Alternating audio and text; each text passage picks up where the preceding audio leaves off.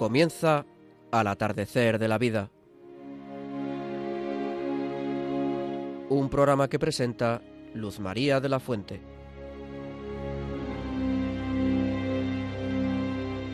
Buenas tardes, queridos amigos mayores. Nuestro programa de hoy se titula Los mayores contemplativos en el descanso. Y con esa intención pedimos hoy por todos y para todos la gracia de la conversión y de la perseverancia final.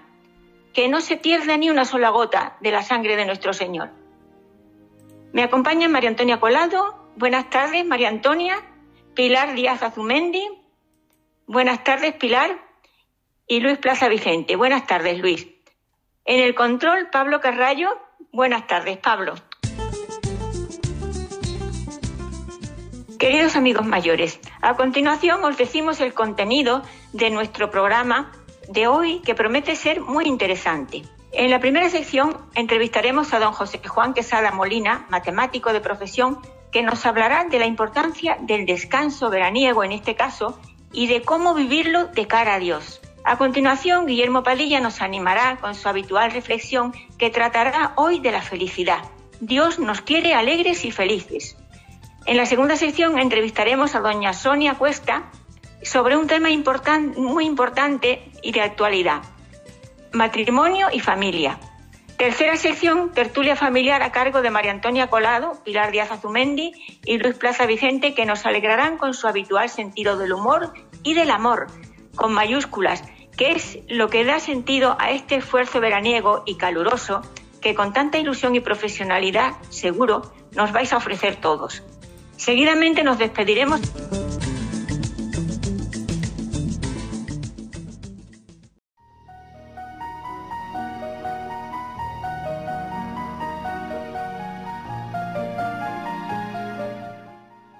Queridos amigos mayores, este es un tiempo maravilloso que ojalá sea también un tiempo de descanso y de oración, un tiempo lleno de esperanza, en el que queremos agradecer al Señor el regalo de la madre naturaleza, que aunque nos quejemos del calor, embellece con su luz y con sus frutos nuestra vida, incluso nuestra salud y nuestro buen humor.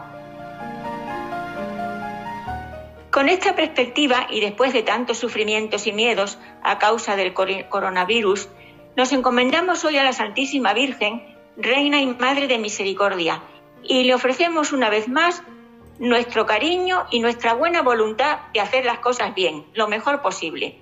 Empezando por lo más importante, amar a Dios sobre todas las cosas y al prójimo como a nosotros mismos. Así se lo reiteramos al Señor hoy, día 24 de julio de 2020, desde nuestro programa de mayores al atardecer de la vida. Y le pedimos que nos dé su bendición a todos los mayores del mundo,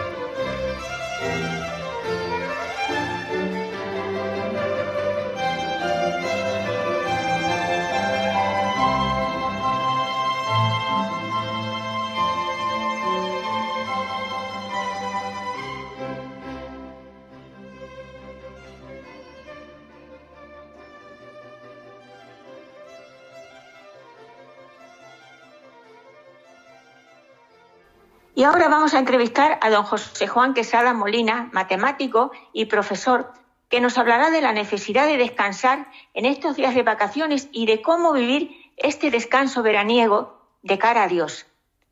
Buenas tardes, don José Juan. Le escuchamos.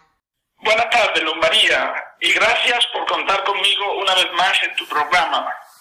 Estoy encantado de estar con vosotros y con todos los oyentes de Radio María.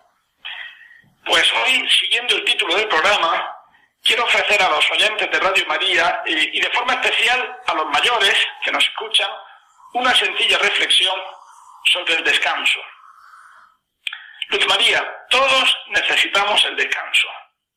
Todos. Los niños, los jóvenes, los mayores, todos. Y el verano es un tiempo propicio para descansar, para estar con la familia, para cambiar de actividad si es posible. Sí, es así, todos necesitamos descansar y reponer fuerzas. Y al comienzo de este tiempo de descanso, puede ser interesante, puede ser muy interesante mirar un poco hacia atrás para ver con cierta perspectiva el curso que termina. Entonces daremos gracias a Dios por este curso que, que concluye, por todo lo vivido, por los nuevos amigos y en definitiva por tanto don recibido. Y también miramos atrás, miramos el curso que termina para pedir perdón a Dios por los errores, las faltas y las equivocaciones que por debilidad y por nuestros límites hayamos cometido. A partir de ahí miramos hacia adelante y miramos con ilusión hacia el nuevo curso que comenzará vendrá con nuevos proyectos, nuevas tareas, nuevos encuentros, todo será nuevo. Y mientras tanto, en el presente, en este tiempo de verano, queremos, y es muy bueno, descansar. Si queremos y necesitamos descansar. Descansar el cuerpo, la mente y el espíritu. En definitiva, descansar el corazón. Nos hará mucho bien descansar el corazón, llenarlo de paz y de alegría. En definitiva, pedirle a Dios un corazón humilde, porque un corazón humilde es un corazón descansado y lleno de paz y alegría.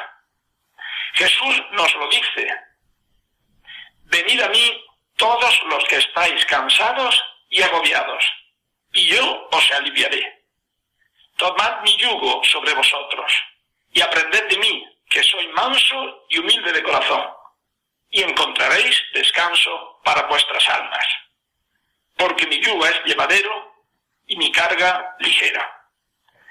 A mí este texto del capítulo 11 del Evangelio de San Mateo me encanta, me encanta, Luz María.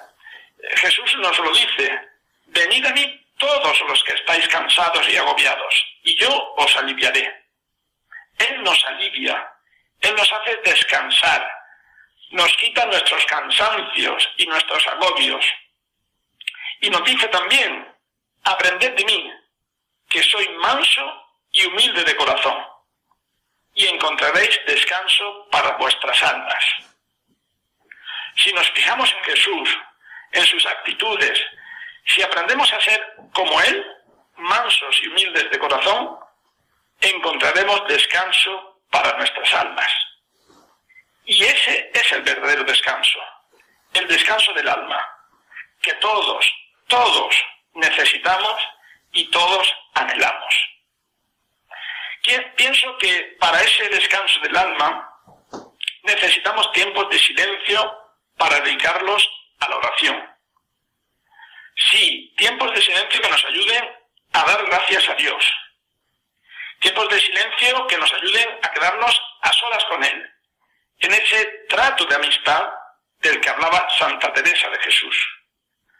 Serán ratos de oración contemplativa, para conocerle mejor, mucho mejor, y para descubrir que Él está siempre, siempre muy presente en nuestra vida, que nos acompaña y nos sostiene en cada momento, en ese achaque, en ese dolor, en esa contrariedad, en esa enfermedad, en ese momento triste.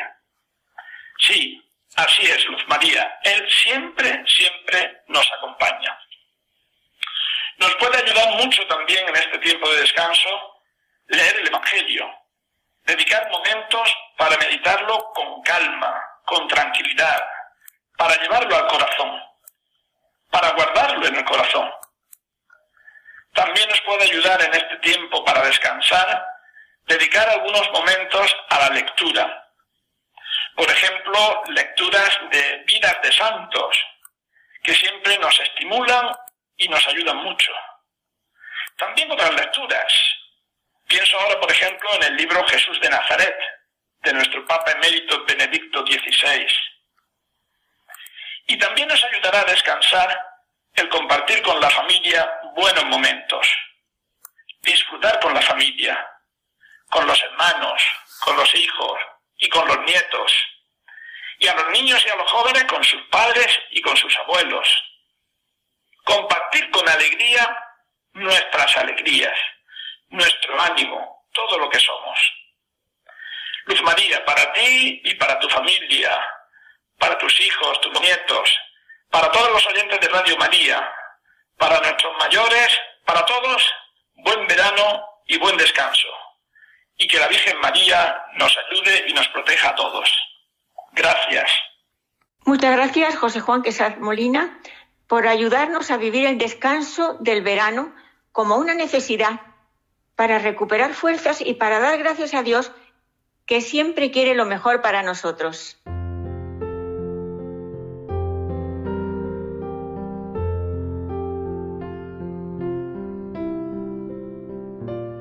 Seguidamente escucharemos a Guillermo Palilla, seminarista en la diócesis de Córdoba, que nos hablará de la importancia de vivir muy cerca del Señor estos días de vacaciones que nos deben acercar especialmente a Él. Buenas tardes, Guillermo, y bienvenido a nuestro programa de mayores. Te escuchamos.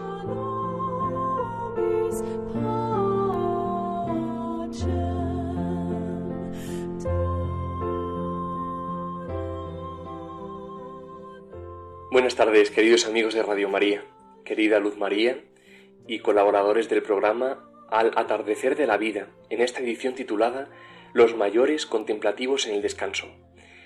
Pensemos por un momento, si en algún lugar del mundo se fabricase un remedio contra todo mal, que nos hiciese buenos, que nos transformase interiormente, que hiciese arder nuestro corazón en amor, habría seguro millones de personas pidiendo tal producto por Internet se agotaría seguro en pocos días y habría casi que pelearse por conseguirlo.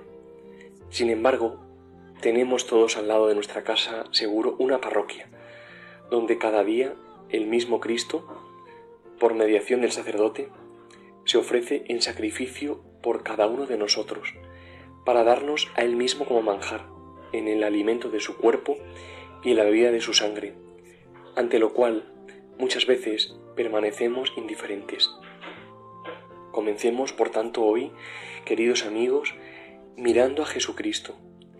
Miremos especialmente como el Hijo único de nuestro Padre Dios ha derramado su sangre preciosísima, gota a gota. Ya incluso desde el octavo día de su nacimiento, después con mayor abundancia en la agonía del huerto, en la flagelación, en la coronación de espinas, en la subida del Calvario, en la crucifixión y finalmente en esa extensa herida del costado. Y todo esto por ti, sí, cada gota de su sangre por ti, por ti y por todos nosotros que somos pecadores, para que nos salvemos. La sangre de Cristo ha sido el precio de nuestra salvación. Hagamos, por tanto, dos breves consideraciones. Primero, ¿qué valor tiene la sangre de Cristo? No solo es la prueba de un amor que por mí ha llegado hasta la muerte, que ya es mucho, sino que es la sangre del mismo Jesucristo, es decir, de aquel que es Dios y hombre verdadero, y por ello su valor es infinito. Una sola gota de esta sangre puede salvar al mundo entero de todo pecado. Por tanto, no hay mancha en nuestra alma, no hay pecador, por grandísimo que fuera, que no quede perdonado y restaurado por la sangre de Jesucristo. Segundo, hoy se sigue derramando esta preciosísima sangre. se sigue actualizando y haciendo vivo este misterio redentor. ¿Dónde? Pues pongamos nuestra atención de una forma especial en la Eucaristía. Cada vez que tomamos su cuerpo en la comunión, estamos recibiendo también su preciosísima sangre. Esta se derrama también copiosamente en nuestra alma cuando recibimos a Jesús. Esta sangre nos limpia, nos purifica, nos alienta, nos fortalece, aleja de nosotros el mal y nos une íntimamente a Dios. Tomemos por tanto conciencia de ello cuando recibamos a Jesús en la Eucaristía. Y terminemos con un propósito, partiendo de unas palabras de Santa Teresita del Niño Jesús en Historia de un alma. Dice ella así, un domingo, mirando una estampa de nuestro Señor en la cruz, me sentí profundamente impresionada por la sangre que caía de sus divinas manos. Dice ella, sentí un gran dolor al pensar que aquella sangre caía al suelo sin que nadie se apresurase a recogerla. Tomé la resolución de estar siempre con el Espíritu al pie de la cruz, para recibir el rocío divino que goteaba de ella, y comprendí que luego tendría que derramarlo sobre las almas. Bien, queridos hermanos, tomemos también nosotros esta resolución. No dejemos que la sangre de Jesús caiga al suelo sin que nadie se digne recogerla. Dejemos primero que esta preciosísima sangre, río de misericordia, se derrame copiosamente en nuestra alma, pues es alivio de los enfermos y consuelo de los que lloran. Y ofrezcámosle a Dios nuestros pequeños sufrimientos, nuestras incomodidades, aunque sean muy pequeñas, para que esas personas que no conocen a Cristo, que viven inmersas en el pecado y que sufren, se acerquen a Jesús y se dejen lavar con su sangre preciosísima. Muchas gracias y que Dios os bendiga.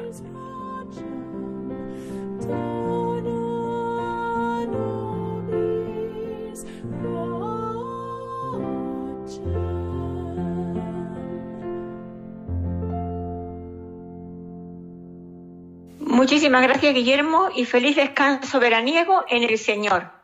Están escuchando Al atardecer de la vida, un programa orientado y dedicado a nuestros mayores.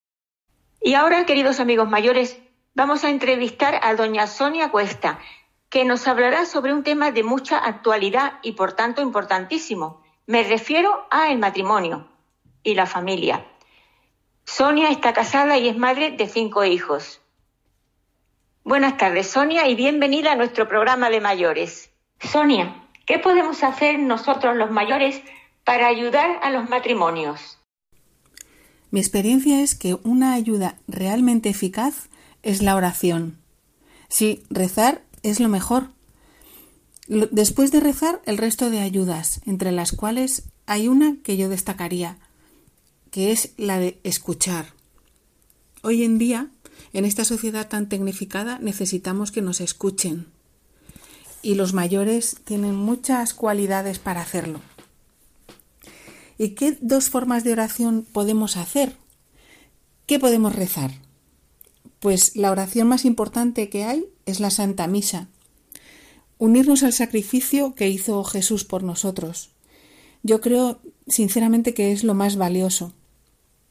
Hace poco conocí el caso de una familia sufría mucho con un hijo mayor que tenía adicción al juego y maltrataba a sus padres porque llegaba a casa muchos días y les pegaba, les pedía dinero. En fin, era un infierno vivir con este chico. Sin embargo, la abuela, que al enterarse de esta situación, empezó a ofrecer misas por esta intención. Al poco tiempo el chico empezó a cambiar.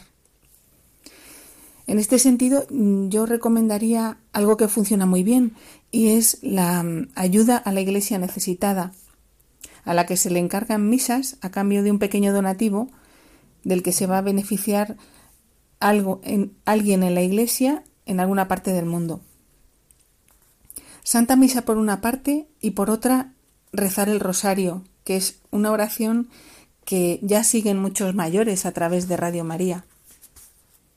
Varios casos conozco de matrimonios con dificultades que han salido adelante gracias a que alguien rezaba el rosario por ellos. Los padres son, o debíamos ser, como un faro, un testimonio para los hijos. En una sociedad en la que todo vale, en la que los jóvenes no encuentran fácilmente los criterios adecuados que orienten su conducta, necesitamos recurrir a nuestro origen, a nuestras raíces. Sí, necesitamos apelar a los mayores, aquellos que van por delante de nosotros y bien saben lo que nosotros no acertamos a conocer. Su sabiduría y experiencia es un tesoro para nosotros. Sois el faro, la brújula que siempre marca el norte, nuestro referente. Vuestro testimonio nos enseña a vivir. Por ejemplo, la capacidad que tenéis para apreciar las pequeñas alegrías y placeres de la vida ordinaria. Con frecuencia estas cosas nos pasan a todos desapercibidas. También destacaría que los mayores son el faro que nos ayuda a saber darle a las cosas que nos pasan la importancia que realmente tienen. Ellos, gracias a su experiencia, nos sitúan en la realidad, que quizá nosotros hemos deformado por nuestra escasa perspectiva de las cosas. Además, los mayores nos enseñan a tener una visión positiva de la vida. A veces no vemos la realidad de un modo optimista.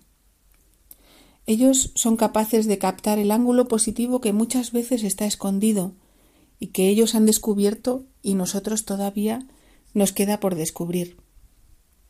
Ante las dificultades y obstáculos es muy muy bueno tener esa capacidad que ellos tienen para descubrir lo positivo que en todo acontecimiento se encuentra. Los mayores, a pesar de los años, tenemos una misión importante que cumplir, dar esperanza, confiar en las personas. ¿Crees que es posible?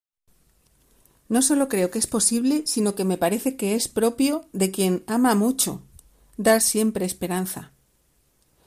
Nadie puede vivir sin esperanza. Todos necesitamos esperar en algo o en alguien. Pero a veces, por las dificultades o por nuestras limitaciones o por el ambiente, nos cuesta mucho ver con claridad.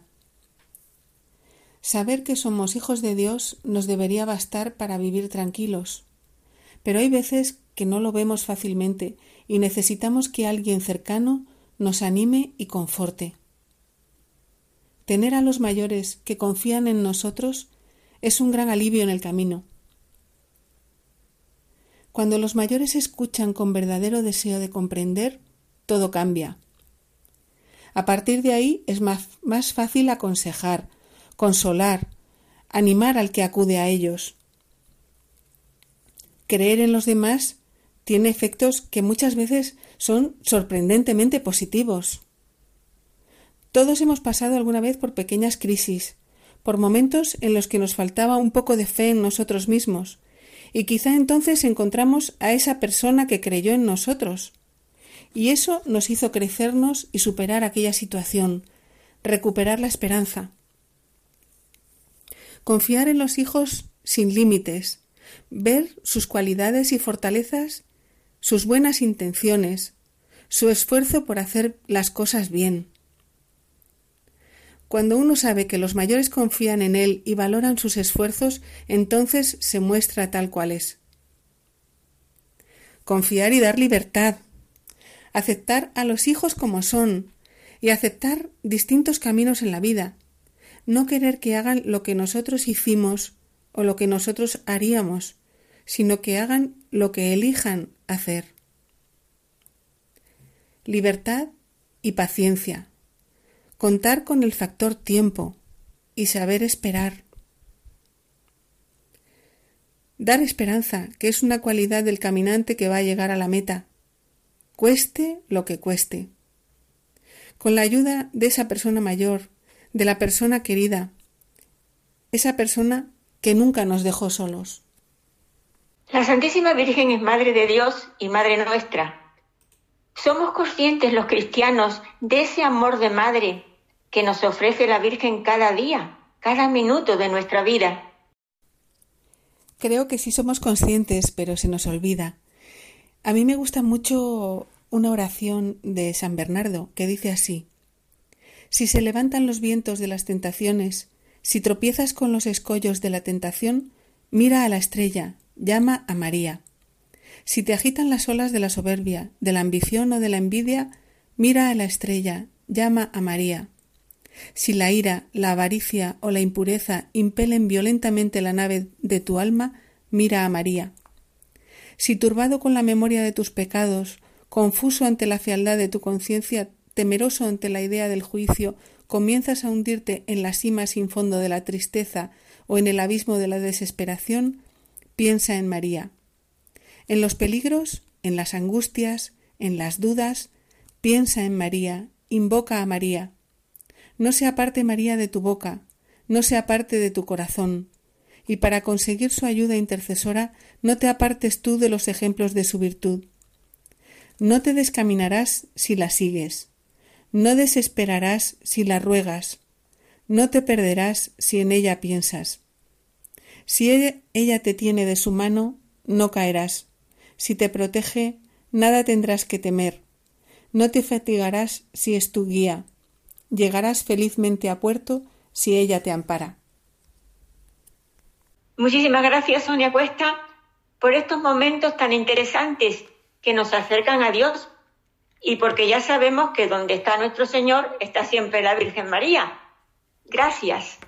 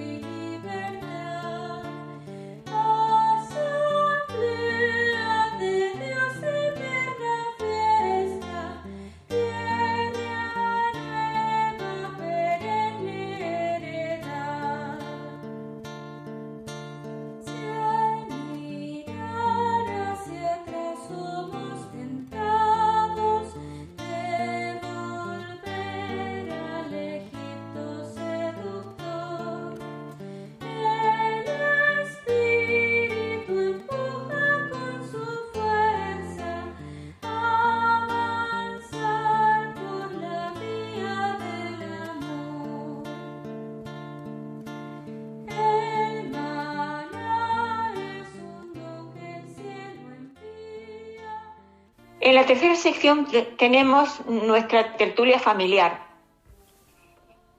Tertulia familiar a cargo de María Antonia Colado, Pilar Díaz Azumendi y Luis Plaza Vicente, que nos alegrarán con su habitual sentido del humor y del amor, con mayúsculas, que es lo que da sentido a este esfuerzo veraniego y caluroso que con tanta ilusión y profesionalidad seguro nos vais a ofrecer. Gracias, querido equipo. Os escuchamos. Queridos amigos, ¿qué tal están? Supongo que algunos con un poco de calor, ¿verdad? La canícula es lo que tiene. Nuestra tertulia es ahora, pues más bien, eh, tres monólogos. Y que gracias a Pablo, el hijo de Luz María, puede llegar a, ustedes, porque si no, como, son, como yo desde luego soy negada para las cuestiones de las redes y todo eso, pues nada. Eh, para hoy, María nos había propuesto que hablásemos sobre el matrimonio y la familia. Dos instituciones que son la base de, nuestra sociedad actual, a las que el Señor ha bendecido. Nunca no como en este tiempo que estamos pasando se ha puesto de manifiesto el valor con más fuerza por la importancia que tienen. este tiempo sí que ha sido algo de una gran prueba. Saben, como la imaginación es la loca de la casa, como decía Santa Teresa, yo cuando voy a caminar cada día al monte, dejo que me lleve y, por ejemplo, me fijo en un tilo y en, una encina que por diversas circunstancias se han ido inclinando el uno hacia la otra. Es una imagen que a mí me hace pensar en el matrimonio. Dos personas que partiendo de raíces diferentes y aún manteniendo su personalidad y libertad, se van uniendo y apoyando el uno en el otro, en un proyecto común. Pues bien, para quienes tenéis la suerte de estar juntos, este tiempo de aislamiento ha sido más llevadero. Yo, como muchos, soy viuda y mi familia no está cerca, por lo que he disfrutado de otra familia, que han sido mis vecinos. Nunca les agradeceré lo suficiente lo que fue no sentirme nunca sola y siempre atendida.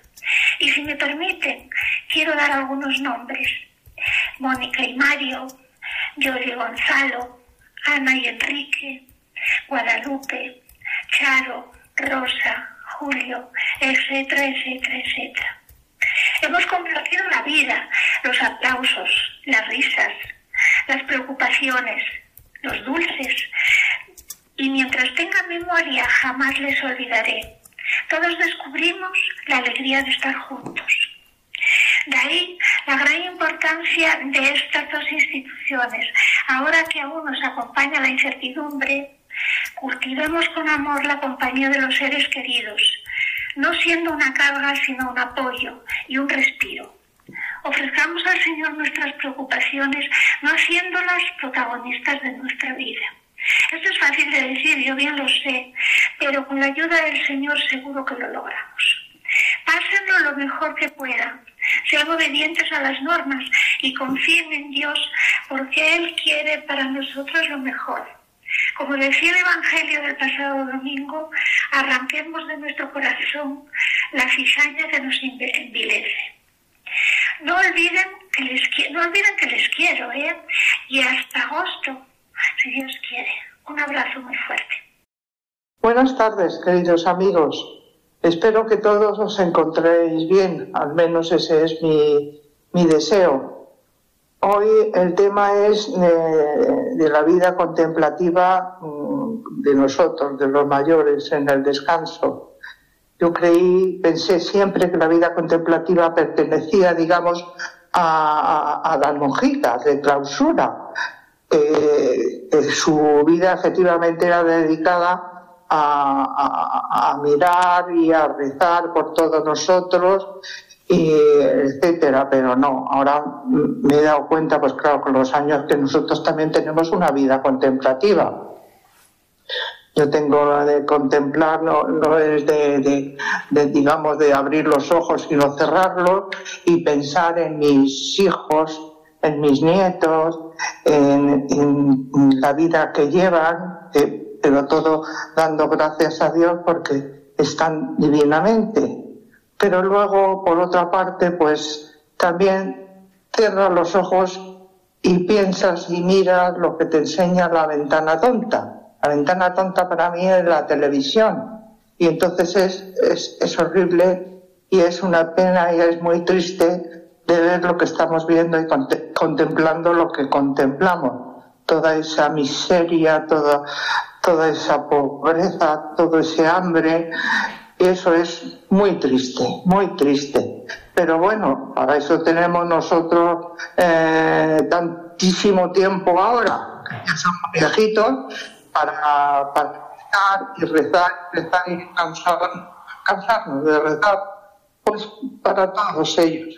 Yo que nuestras oraciones también le llegan al Señor para que Él, con su misericordia, pues lo vaya todo solucionando poquito a poco. Y nada, hermanos, espero que en el próximo programa pues os encontréis pues bien o mejor que en este. Un abrazo muy fuerte y hasta el próximo programa. Hola, buenas tardes, eh, amigos. El tema de hoy nos dice la dirección que es sobre los mayores contemplativos en el descanso, ese es el enunciado.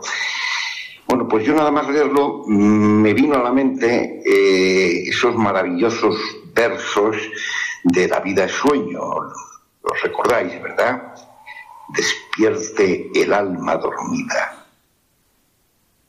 Avive el seso y recuerde contemplando cómo se pasa la vida, cómo se viene la muerte, tan callando. Por eso, precisamente, porque se viene la muerte tan callando, los mayores estamos en una situación ventajosa. ¿Por qué? Pues porque desde la atalaya de nuestra edad contemplamos con visión panorámica todo el paso de nuestra vida por este mundo, lo cual es muy beneficioso para hacer un, examen general y ver lo malo que hemos hecho y el bien que hemos dejado de hacer. Y si el saldo es negativo, pues corramos al sacramento de la penitencia y corrijamos este error con lo cual llevaremos en nuestras manos ante el juez supremo cuando nos llame solamente actos buenos, pues los malos mm, han sido perdonados en la confesión. Y estos conocimientos y experiencias estamos obligados a transmitirlos a las generaciones venideras para que no caigan en los mismos errores. Lo cual, además de ser una obligación moral, es una obra de caridad. Enseñar al que no sabe, ¿recordáis? Y digo más, es una buena inversión, pues el trato con los jóvenes a veces nos da conocimientos insospechados como le ocurrió a un abuelo con su nieta de siete años, y es rigurosamente cierto, ¿eh? no es una, un invento ni, ni una chascarrillo, no. Esto ocurrió, ocurrió y fui testigo ocular. Eh, se estaba la nieta preparando para la comunión y le preguntó la, preguntita no tenía nada. ¿Qué es eso de la Santísima Trinidad? Que no lo entiendo, abuelo. Dice, ni tú ni casi nadie. Y el hombre empezó, se defendió como pudo, empezó a decirle, le contó la anécdota de San Agustín con el angelito en la playa, que todos conocemos, ¿no? Y según estaba hablando, de repente le dice la nieta, ya está, ya, ya lo sé. Tú eres un ejemplo de la Santísima Trinidad el abuelo, ¿yo? ¿Cómo? Dice, mira, muy fácil. Tú eres el padre de mi papá. Eres hijo del bisabuelo Luis porque yo lo he visto en el árbol genealógico. Y eres mi abuelo. Luego, eres tú, pero eres tres personas. Yo creo que el abuelo está con la boca abierta todavía, diciendo, hija, tienes razón. Eso es así. ¿Eh? Tanto sesudo que hay por ahí, tanto estudioso, queriendo explicarnos con volúmenes enteros y que al final no nos dicen, no nos aclaran la cosa, pues fíjate lo que dice una niña de siete años. Desde luego, no dijo nada nuevo, porque si miramos la, Biblia, yo siempre digo, en la Biblia están todas las respuestas, ¿recordáis las palabras de Cristo? Te doy gracias, Padre, porque has ocultado estas cosas a sabios y poderosos y se las das a los humildes. No digo más, ahí queda eso. Hermanos, feliz verano, que tengáis mucha paz y mucha tranquilidad, que es lo importante, y que recéis por los que no tienen ni paz, ni tranquilidad, ni nada que echarse a la boca. Que el Señor mueva los corazones de lo que les sobra para que piensen en los que nada tienen. Un abrazo, hermanos. Adiós.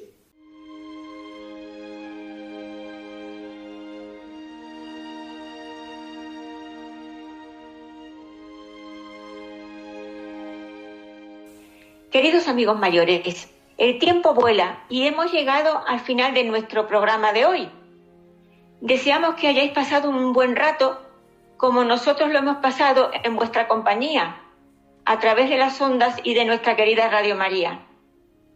Os deseamos un feliz verano, siempre muy cerquita del Señor y de la Virgen María, que es nuestra Madre. Muchas gracias, Pablo Carrallo, por ayudarnos en este tiempo tan complicado, colaborando con Radio María para que nuestro programa llegue a muchos hogares. Muchas gracias José Juan Quesada Molina, muchas gracias Guillermo Padilla, muchas gracias Sonia Cuesta, muchas gracias María Antonia Colado, muchas gracias Pilar Díaz Azumendi, muchas gracias Luis Plaza Vicente y que Dios nos bendiga a todos. Un abrazo muy fuerte.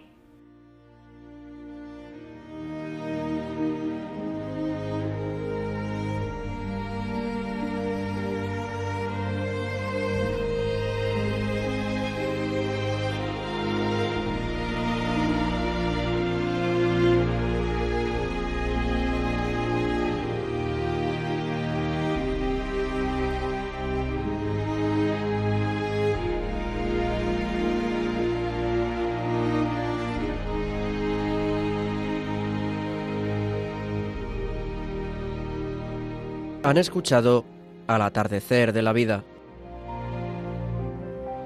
un programa presentado por Luz María de la Fuente.